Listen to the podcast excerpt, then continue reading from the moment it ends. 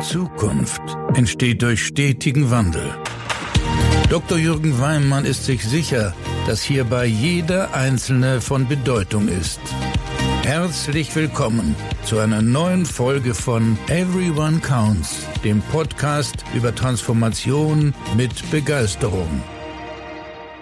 Einen wunderschönen guten Morgen. Ich freue mich sehr, dass du diesen Podcast hörst und heute mit mir wieder in die Woche startest. Heute habe ich einen sehr wunderbaren Gesprächspartner für dich ähm, hier, nämlich Dr. Gerald Hüther. Dr. Gerald Hüther kennst du vielleicht, er ist Neurobiologe und Vorstand der Akademie für Potenzialentfaltung. Er hat ganz wunderbare Bücher geschrieben, äh, von denen ich großer Fan bin und ich daher sehr, sehr freue, dass er meiner Einladung gefolgt ist. Aktuell das Buch Wir informieren uns zu Tode, wo es rund um das Thema, ähm, wie treffen wir eigentlich Entscheidungen und was macht dieser Informationsoverlad mit äh, Entscheidungen. Er sieht sich als Brückenbauer, zwischen wissenschaftlichen Erkenntnissen und der Lebenspraxis und ähm, verbindet eben diese Elemente aus der Hirnforschung. Von dem her freue ich auf ein spannendes Gespräch mit Dr. Gerald Hüther.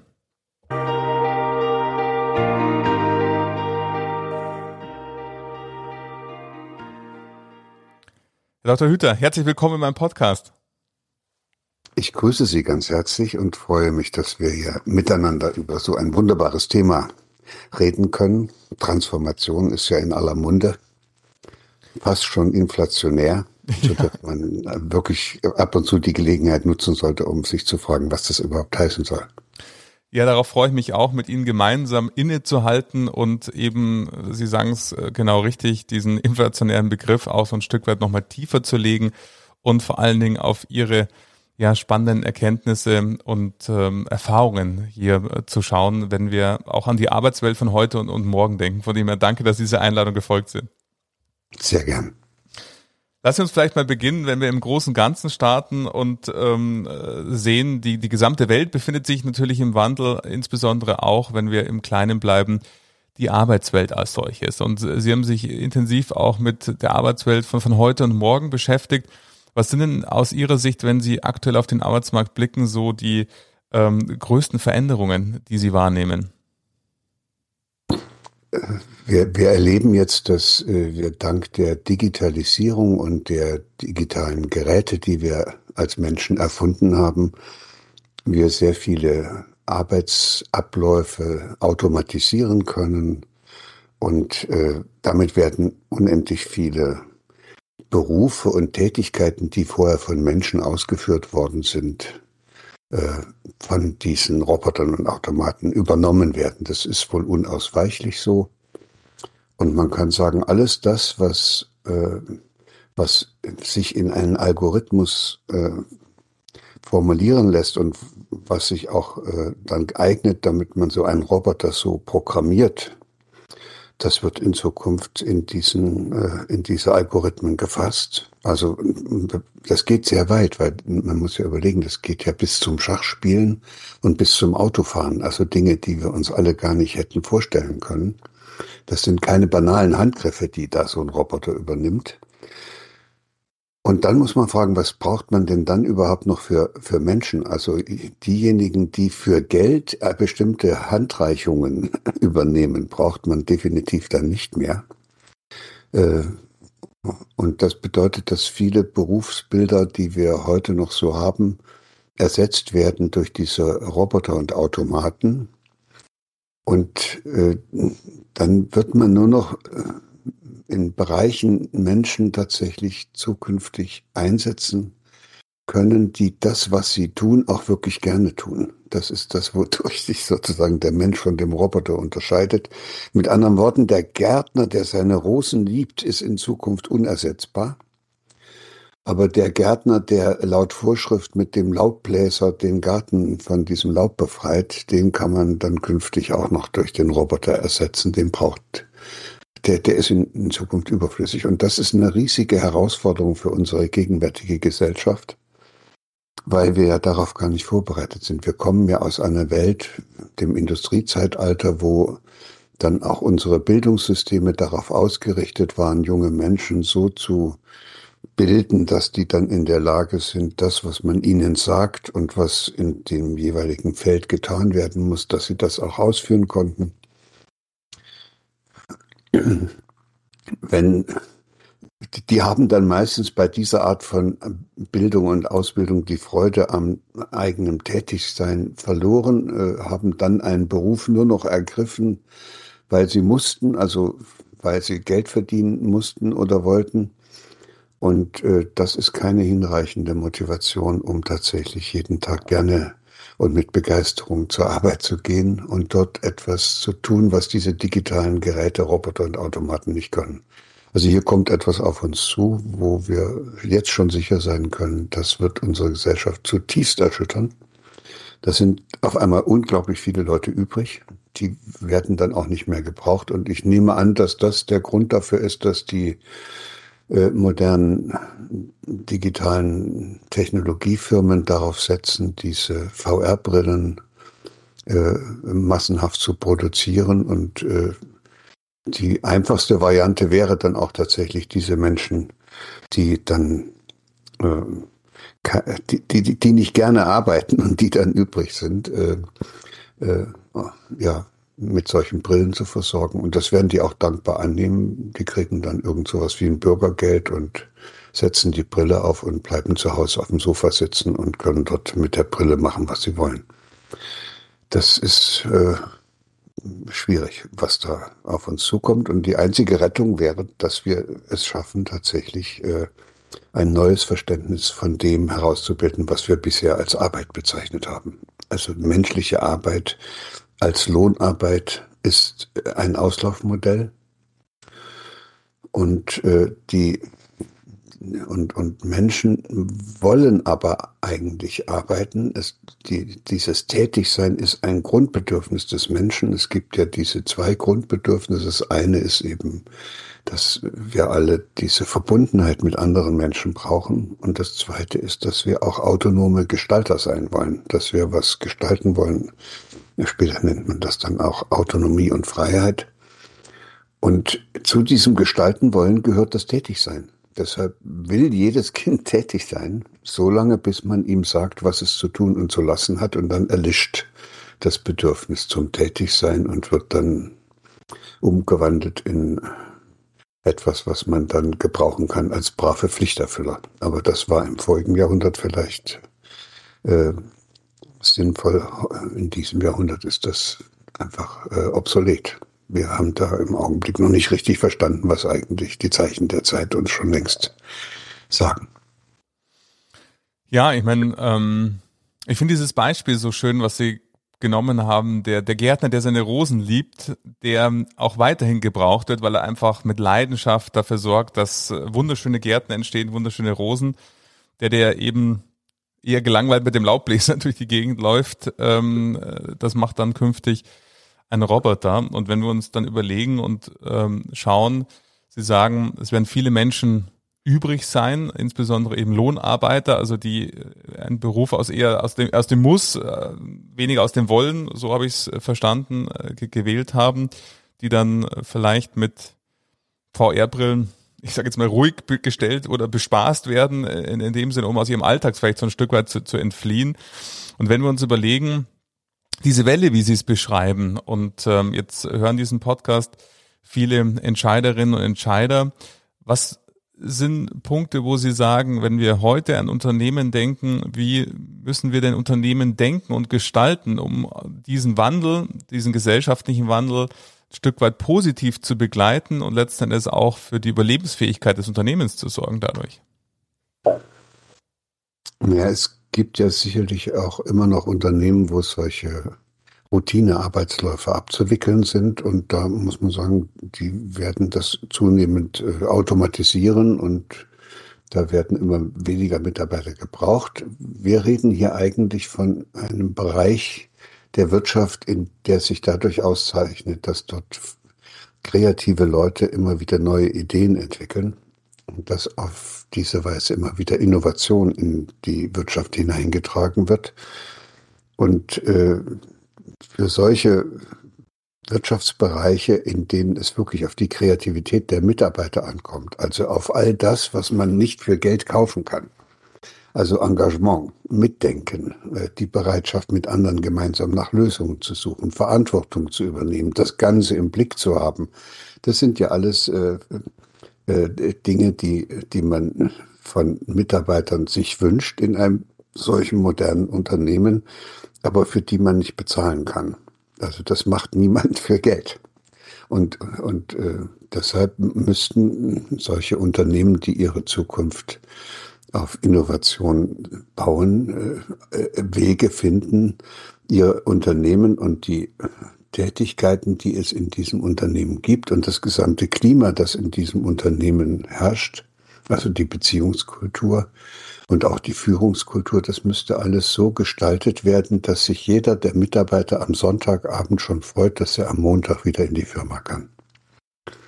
So, das heißt, das, das, das muss, das muss, die, die, die dürfen nicht dahin gehen, weil sie viel Geld verdienen, sondern weil es weil es dort ein Tätigkeitsfeld gibt, was ihnen so viel Freude macht und wo sie so viel Sinnhaftigkeit erleben, wo ihre beiden Grundbedürfnisse nach Verbundenheit einerseits und nach autonomen Gestaltungsmöglichkeiten in, in gleicher Weise gestillt werden können, dass sie tatsächlich dann in diesem Unternehmen nicht als Bedürftige umherrennen, die ständig irgendwas brauchen, sondern dass die, äh, dass die in der Lage sind, einfach äh, sich mit ihren Fähigkeiten in diese ganzen Prozesse hineinzubegeben, ohne Angst und mit der ganzen Kreativität, die da in ihnen steckt. Und das nennt man dann Potenzialentfaltung.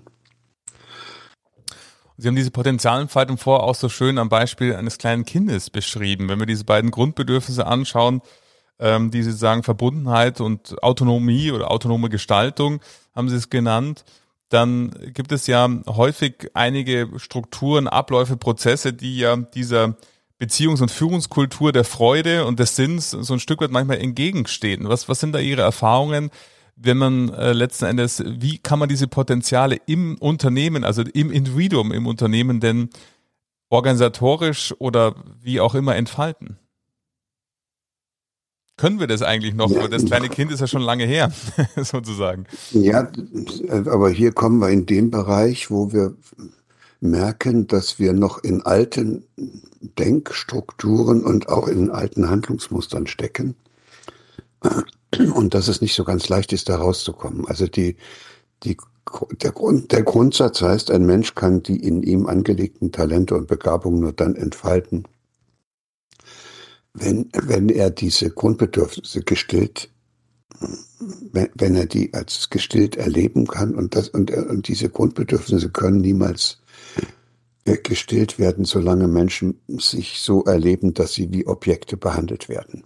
Also solange wir eine Kultur des Umgangs miteinander haben, wo einer den anderen zum Objekt seiner Erwartungen, seiner Belehrungen, seiner Bewertungen und am Ende auch noch seiner Maßnahmen macht, äh, hat, hat jeder, dem das geschieht, ein Riesenproblem. Und äh, es kommt dann im Hirn zu einer massiven Inkohärenz, das heißt, das ist dann ein großes Durcheinander.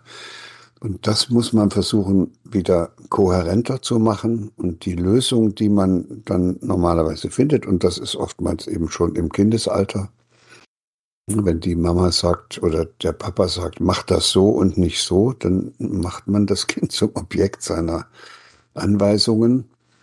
Und die Lösung, die das Kind findet, heißt, ich mache dann einfach den anderen auch zum Objekt. Und dann sagt das Kind blöder Papa. So, und dann haben wir eine Situation, wo das Kind gelernt hat, äh, die Umgangsformen, die wir in der Gesellschaft pflegen, zu übernehmen als Lösung. Und dann macht es zukünftig alle anderen Menschen auch zum Objekt. Die Geschwister, die, die Oma und dann später auf dem Spielplatz die anderen. Manche lernen dann auch ganz besonders gut, andere für ihre Zwecke einzuspannen. Also äh, schon auf dem Spielplatz und dann auch noch in der Schule. Das sind dann diese Peer Group Leaders. Und ich fürchte, dass einige von denen dann am Ende auch noch als Führungskräfte in der Wirtschaft und in der Politik landen.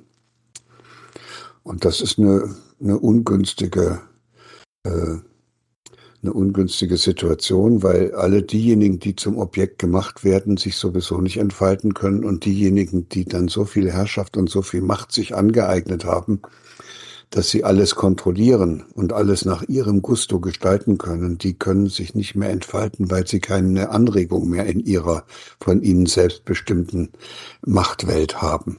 Und deshalb ist das für alle Seiten ein, ein ungünstiges, ein ungünstiger Prozess. Am Rande, das sei noch vermerkt, gibt es auch einige, die das nicht schaffen, andere zum Objekt zu machen. Die machen sich dann in dieser Situation äh, als Lösung selbst zum Objekt. Also ich bin zu blöd, ich kann nicht, ich kann nicht singen, ich kann nicht tanzen, ich kann nicht arbeiten oder was auch immer.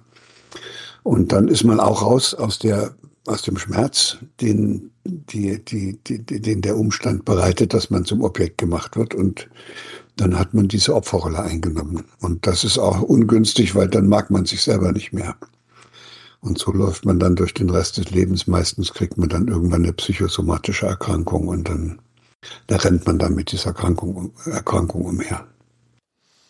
Ja, also Ich, ich muss gerade an so einen Satz denken in Ihrem äh, aktuellen Buch, Wir informieren uns zu Tode, wo Sie eben uns als lebendige Wesen beschreiben und eben sagen, wir brauchen diesen Zugang zu uns, zu diesem lebendigen Wesen in uns, wenn man das so sagen kann, und eben unterscheidet zwischen lebendigen Wesen oder gefühllosen Rechenmaschinen. Und äh, jetzt, wenn wir uns anschauen in der Arbeitswelt, gibt es ja viele Objektivierungen, wenn wir Controlling, Steuerungsinstrumente anschauen, also ganz, ganz viele Instrumente und Werkzeuge, die natürlich den Menschen zum Objekt machen. Wie kommen wir da raus? Was, was ist denn das Umgekehrte davon? Ähm, wie gelingt es, eine Arbeitswelt, die noch sehr, sehr stark auf diesen Elementen aufbaut, die Sie gerade beschrieben haben, also Menschen zu Objekten macht, letzten Endes zu gestalten, um eben die innewohnenden Potenziale der Einzelnen wieder zu adressieren oder diesen Zugang überhaupt erst möglich zu machen, dieses Potenzial zu sehen und eben nicht zu sagen, ich kann nicht singen oder ich kann das nicht, sondern eben zu inspirieren, eben diese Talente wieder zu wecken. Ja, wir müssen an der richtigen Stelle anfangen. Also, das, wenn ich mich ins Auto setze und ich da die Tür zumache, dann macht mich das Auto nicht zum Objekt seiner Bedürfnisse. Also die, das geht so rum nicht, dass die Maschinen ja. sozusagen uns zu Objekten machen. Also manche in Silicon Valley glauben das schon, dass sie Maschinen erfinden können, die den Menschen dann benutzen, um sich selbst zu verbessern. Aber äh, das halte ich für eine ziemliche Spinnerei. Äh, wir können uns nur immer gegenseitig zum Objekt machen. Und da hatte ich eben schon angedeutet, dass das sehr früh anfängt in unserer Kultur. Und äh, dass man dem auch schwer entrinnen kann. Also wir alle haben das durchlaufen und haben dann auf irgendeine Art und Weise eine Lösung dafür suchen müssen. Und die Lösungen, die wir dabei finden, werden in unserem Hirn dann auch verankert. Und wenn man damit einigermaßen erfolgreich ist, dann rennt man das ganze Leben lang mit dieser Lösung rum. Also wenn ich einen Vater habe, der mich immer zu schlägt, dann ist das natürlich sehr schmerzhaft, es verletzt mich. Äh, aber die Lösung, die ich dann finde, ist sehr naheliegend, nämlich dieser Vater setzt sich ja mit dieser Verhaltensweise durch. Das ist ja der Gewinner. Und ich wäre doch bescheuert, wenn ich mich mit dem Loser identifizieren würde, mit der Mutter beispielsweise, die immer geschlagen wird. Also ist es sehr naheliegend, dass ich mir dieses, dieses Denkmuster und das Verhalten, diese Verhaltensweise des Vaters zu eigen mache und selbst wieder ein Schläger werde. So kommt das. Also das ist nicht so, dass man mhm. davon von dem elterlichen Vorbild geprägt wird, sondern man übernimmt das mhm. als eigene Lösung. Mhm.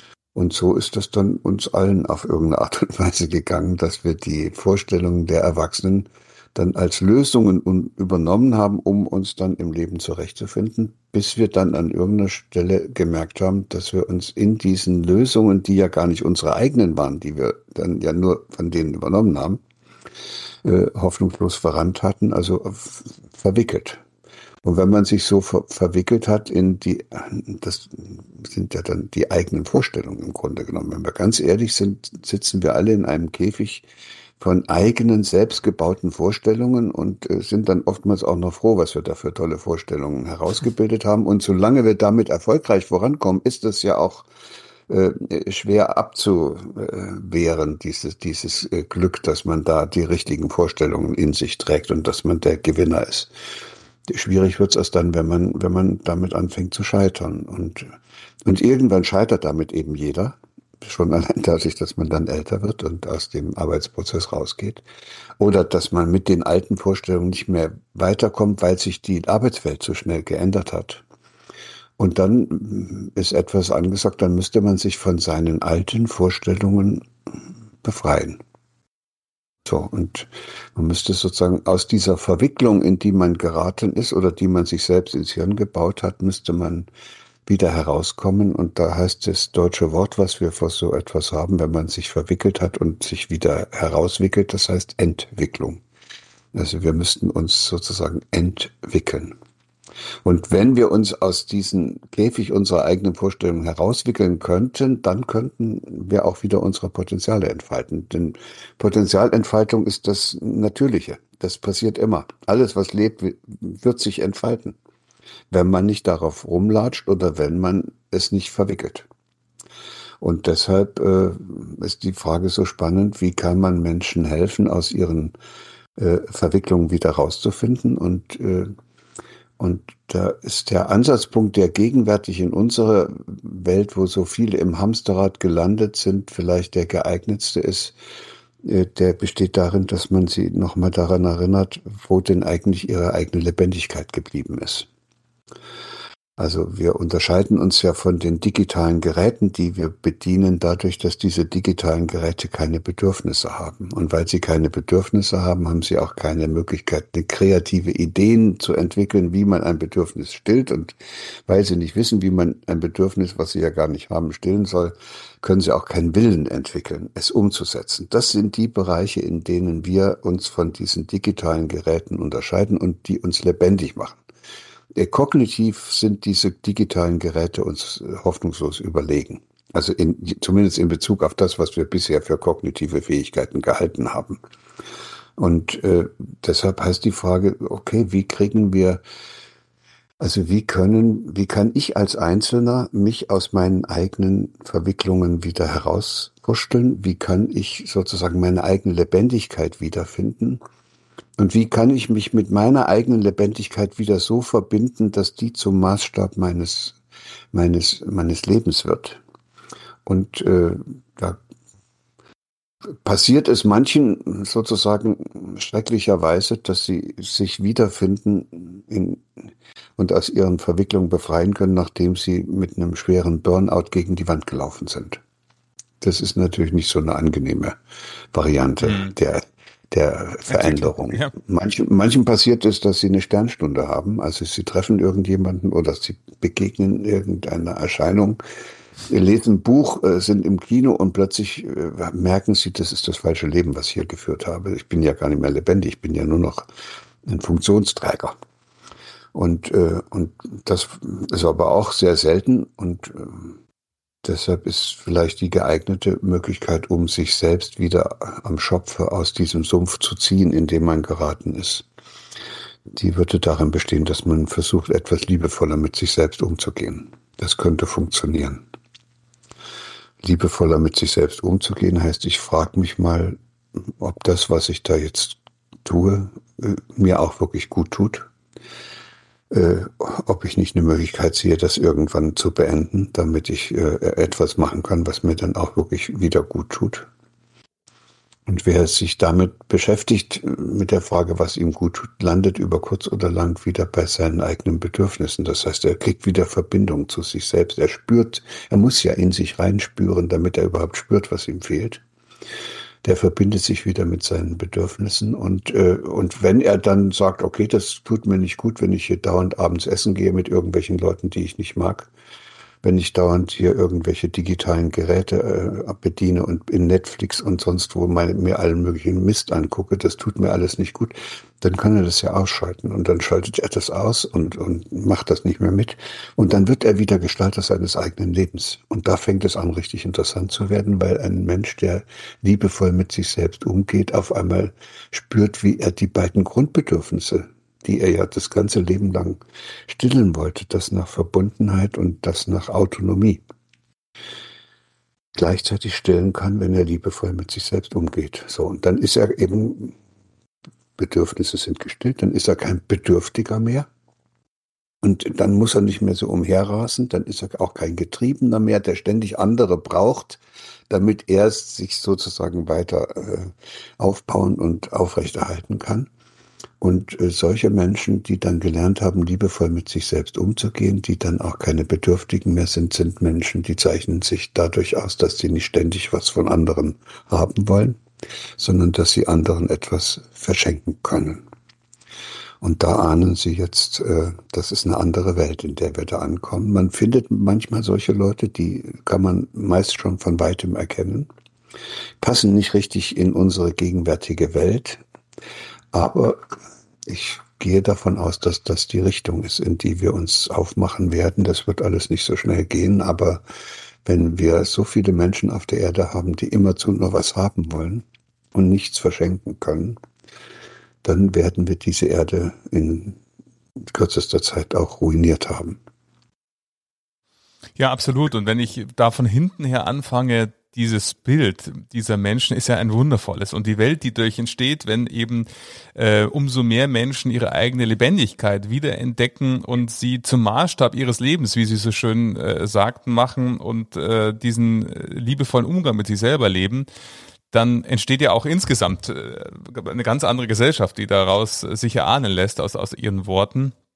Und wenn wir jetzt in Unternehmen schauen, ich beschäftige mich sehr, sehr viel und viele ähm, der Zuhörerinnen und Zuhörer kommen aus der Finanzbranche, dann ist es auch, und das betrifft ja nicht nur die Finanzbranche, sondern viele, viele andere Branchen auch, äh, haben wir wirtschaftlich ein sehr, sehr herausforderndes Marktumfeld. Wir spüren verschiedene Marktgegebenheiten, die natürlich negativ auf Geschäftsmodelle ähm, äh, wirken, Digitalisierung, Lieferketten und so weiter aber eben auch diese Thematik, dass eben viele von dem demografischen Wandel betroffen sind hinsichtlich ähm, der Veränderung in der Belegschaft, aber auch so ein bisschen merken, die Stimmung in der Belegschaft wird eher immer so ein bisschen zum Tick schlechter, also bezogen auf äh, das Stimmungsbild. Und können denn Unternehmen auch so eine Inspirationsquelle sein? Weil wenn wir in ihrem Bild bleiben, wir alle haben unterschiedliche Kindheiten erfahren, haben dadurch unterschiedliche Annahmen getroffen über unser Leben und leben somit, ich sage es mal in meinen Worten, wie ich es verstanden habe, alle in unserem eigenen Erfahrungsgefängnis sozusagen, äh, wie wir auf die Welt blicken. Können Unternehmen nicht da eine Inspirationsquelle sein, uns mit unseren Grundbedürfnissen wieder zu, zu stimulieren und diese Lebendigkeit so ein Stück weit ähm, auch letzten Endes nicht zu verhindern oder beziehungsweise zu inspirieren in der Richtung. Wie sehen Sie das? Das ist ganz sicher so. Wir begleiten ja, ich bin ja der Vorstand dieser Akademie für Potenzialentfaltung und wir begleiten ja Gemeinschaften, auch Teams und auch Unternehmen, auch ganze Kommunen auf dem Weg hin zu so einer anderen Kultur des Umgangs miteinander. Und dabei wird dann auch deutlich, dass in dem Augenblick, wo so eine andere Kultur des Umgangs miteinander entsteht, plötzlich wieder kreative Kräfte freigesetzt werden, wo sie plötzlich sich wundern, dass auf einmal so viel an Ressourcen zur Verfügung steht. Also wir, wir haben vielleicht auch deshalb diese ungünstige Situation in vielen Unternehmen, weil zu viele Reibungsverluste in der Vergangenheit aufgetreten sind, weil dadurch auch zu viele innere Haltungen und Einstellungen entstanden sind bei den Mitarbeitern, äh, die jetzt dazu führen, dass es nicht mehr weitergeht. Und äh, dann nützt es nichts, das Verhalten der Mitarbeiter ändern zu wollen, weil das Verhalten ja nur Ausdruck des, dieser inneren Haltung ist. Also, also müssten wir versuchen, als Führungskräfte die, den Mitarbeitern zu helfen, ihre Haltung zu ändern. So, und da merken sie schon, das kriegen sie jetzt nicht mit Incentives hin und auch nicht mit Belohnung und Bestrafungen, sondern denn das, die Haltung eines Menschen können Sie nur ändern, wenn Sie ihm Gelegenheit geben, eine andere, eine günstigere Erfahrung zu machen. Zum Beispiel mit Ihnen als Führungskraft, wenn er Sie ablehnt.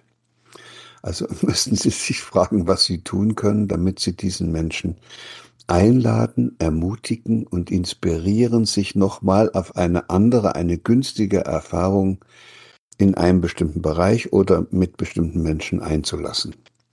So, und wenn ich das so sage, dann merken Sie, Sie können einen anderen Menschen als Führungskraft ja nicht einladen, wenn der Ihnen total egal ist. Und, und wenn Sie einfach auch nur ein bisschen Respekt vor dem haben, reicht das auch noch nicht. Das ist auch noch eine andere Form von Gleichgültigkeit dann, wenn sie Respekt äh, vor dem haben, dann haben sie ja eigentlich die Absicht, ihn so zu lassen, wie er ist. Aber sie wollen ihn ja einladen und das ist so komisch, dass jetzt an der Stelle klingt, dazu müssen sie ihn ein klein wenig mögen. So, das heißt, ja. die Kunst einer Führungskraft, und das sieht man dann auch immer überall dort, wo Führungskräfte mit Leichtigkeit ihren Job machen, das sind Führungskräfte, die mögen ihre Mitarbeiter. So, und die haben ein Geheimnis, und ich kann das ja an der Stelle hier vielleicht einfach mal preisgeben. Sehr gerne. Man, man muss nicht die ganze Person mögen. Ich, also bei Ihnen muss ich jetzt nicht alles mögen, was Sie machen und denken.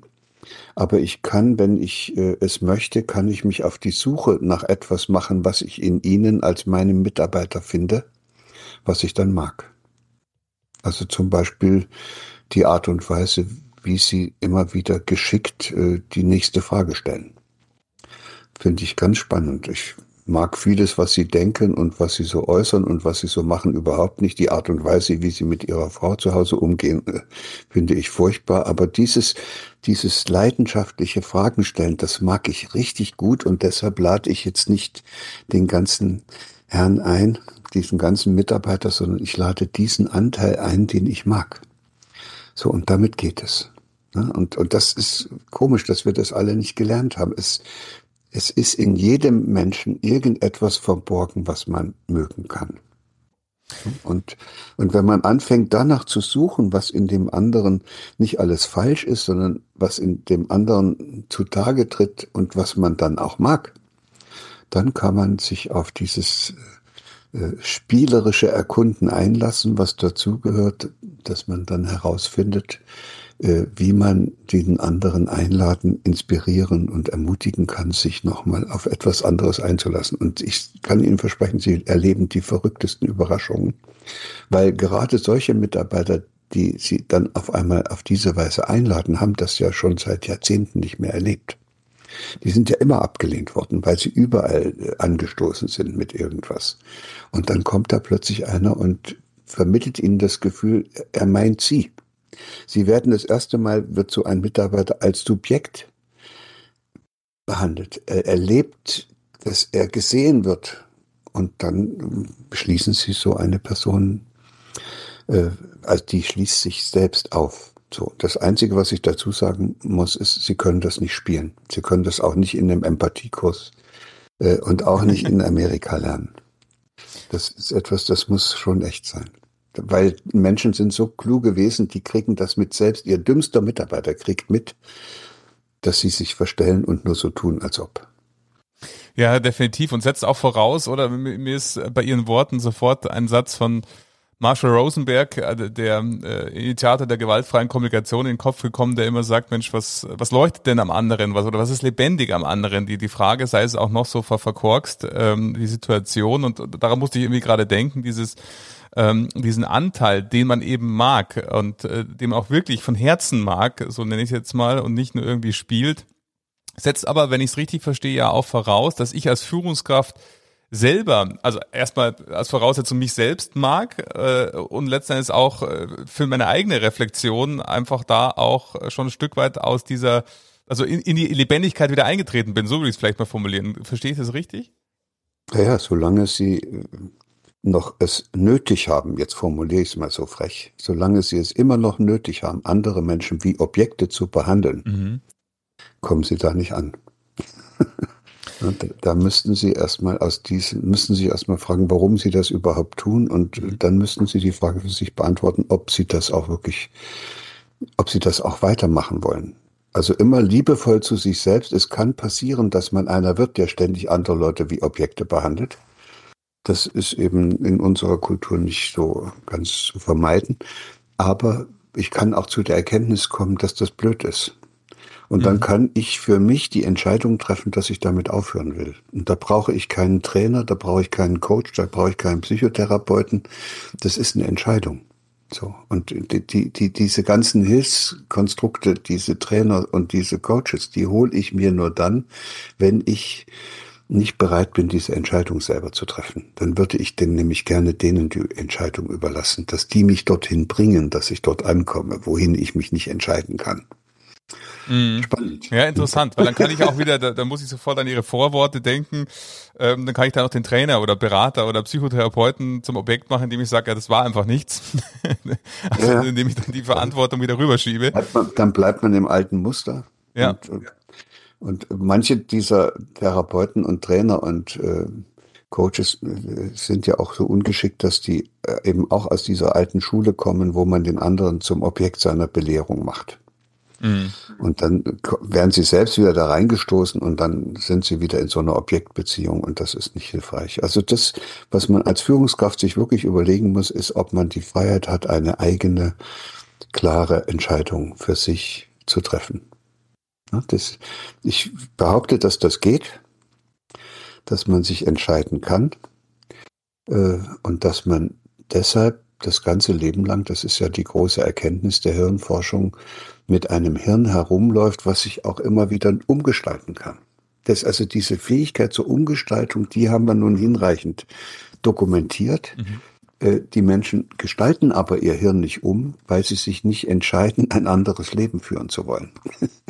Und da sind wir an dem Punkt, wo es nicht kommt. Wenn sich einer dann entscheidet und sagt, nee, ich mache das nicht mehr, ich versuche liebevoll mit meinen Mitarbeitern umzugehen, dann macht er vollkommen neue Erfahrungen. Also wenn man liebevoll mit anderen umgeht, dann sind die auch liebevoll mit einem.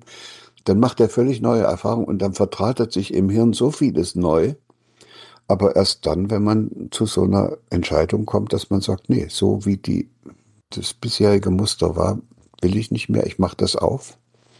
Und dann öffnet sich die Welt. Das ist äh, nur mal unter uns, das ist wie eine, wie eine Begegnung mit einer neuen Welt. Und, und wen das nicht wieder lebendig macht, dann weiß ich gar nicht, was man dem, wie man dem noch helfen soll. Klingt einfach herrlich, ähm, weil einfach dann, wie Sie sagen, man macht andere Erfahrungen, somit durch die Erfahrung blickt man ja wieder neu auf, auf, auf Personen auch, vielleicht auch auf langjährige Mitarbeitende, die man schon lange meint zu kennen und sagen, die ist so oder der ist so. Aber wenn man dann eben, Sie haben ein großes Geheimnis äh, verraten, Führung mit Leichtigkeit, eben, ja, man muss nicht die ganze Person merken äh, oder mögen, aber eben diese Teil, der lebendig ist oder wo man sagt, was mag ich denn insbesondere an, an, dieser Person, ähm, wie man dann auch merkt, wie sich das Potenzial, das finde ich ein sehr schönes ähm, mhm. Metapher, die ja. Sie verwendet haben, entfaltet. Und, und, dafür kann man sich entscheiden. Mhm. Und, äh, und die, naja, in dem Augenblick, wo man sich entscheidet, wird es dann noch anders. Also das ist jetzt nicht irgendwie Zauberspiel. und was wir meistens machen, ist ja was anderes. Wir haben dann Probleme mit unserem Chef oder mit unserem Ehepartner und dann entscheiden wir uns, den zu hassen mhm. oder uns von dem zu trennen.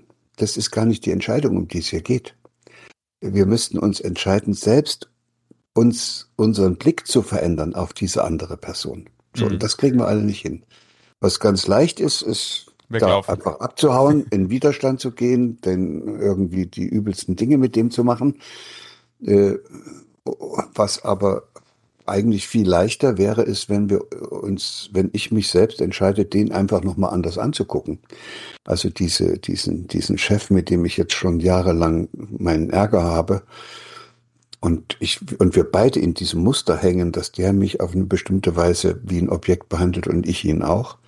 Und wenn es mir jetzt gelingt, einfach mal zu gucken, ob ich nicht irgendwas an dem finde, was ich mag, Mhm. Da ändert sich die Art und Weise, wie ich auf den zugehe und dann ändert sich die ganze Beziehung und dann öffnet sich die Welt. Das ist Zukunft. Ne? Nicht das Alte immer weitermachen, sondern es in seinen Grundfesten neu gestalten. Und da stimmt das wohl, was so oft gesagt wird, dass jeder Veränderungsprozess in der Welt damit beginnt, dass man sich selbst verändert.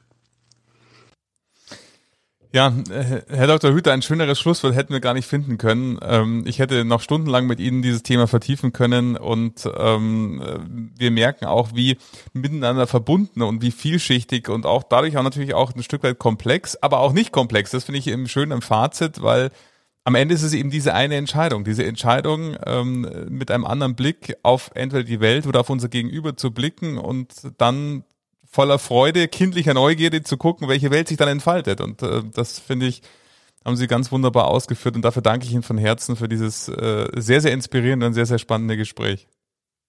Sehr gerne, Herr Weimann, und allen, die uns hier zugehört haben. Gleichzeitig haben Sie auch ein wunderbares neues Buch geschrieben, was ich auch verlinken werde in den Show Notes, über das wir jetzt erstmal noch relativ wenig gesprochen haben, weil sich ein, ein anderes Feld entfaltet hat, ähm, was ich euch, liebe Hörerinnen und Hörer, aber ebenso sehr ans Herz legen kann, verlinke ich in den Show Notes und sage jetzt erstmal Danke an Sie äh, für unser wunderbares Gespräch. Sehr gern.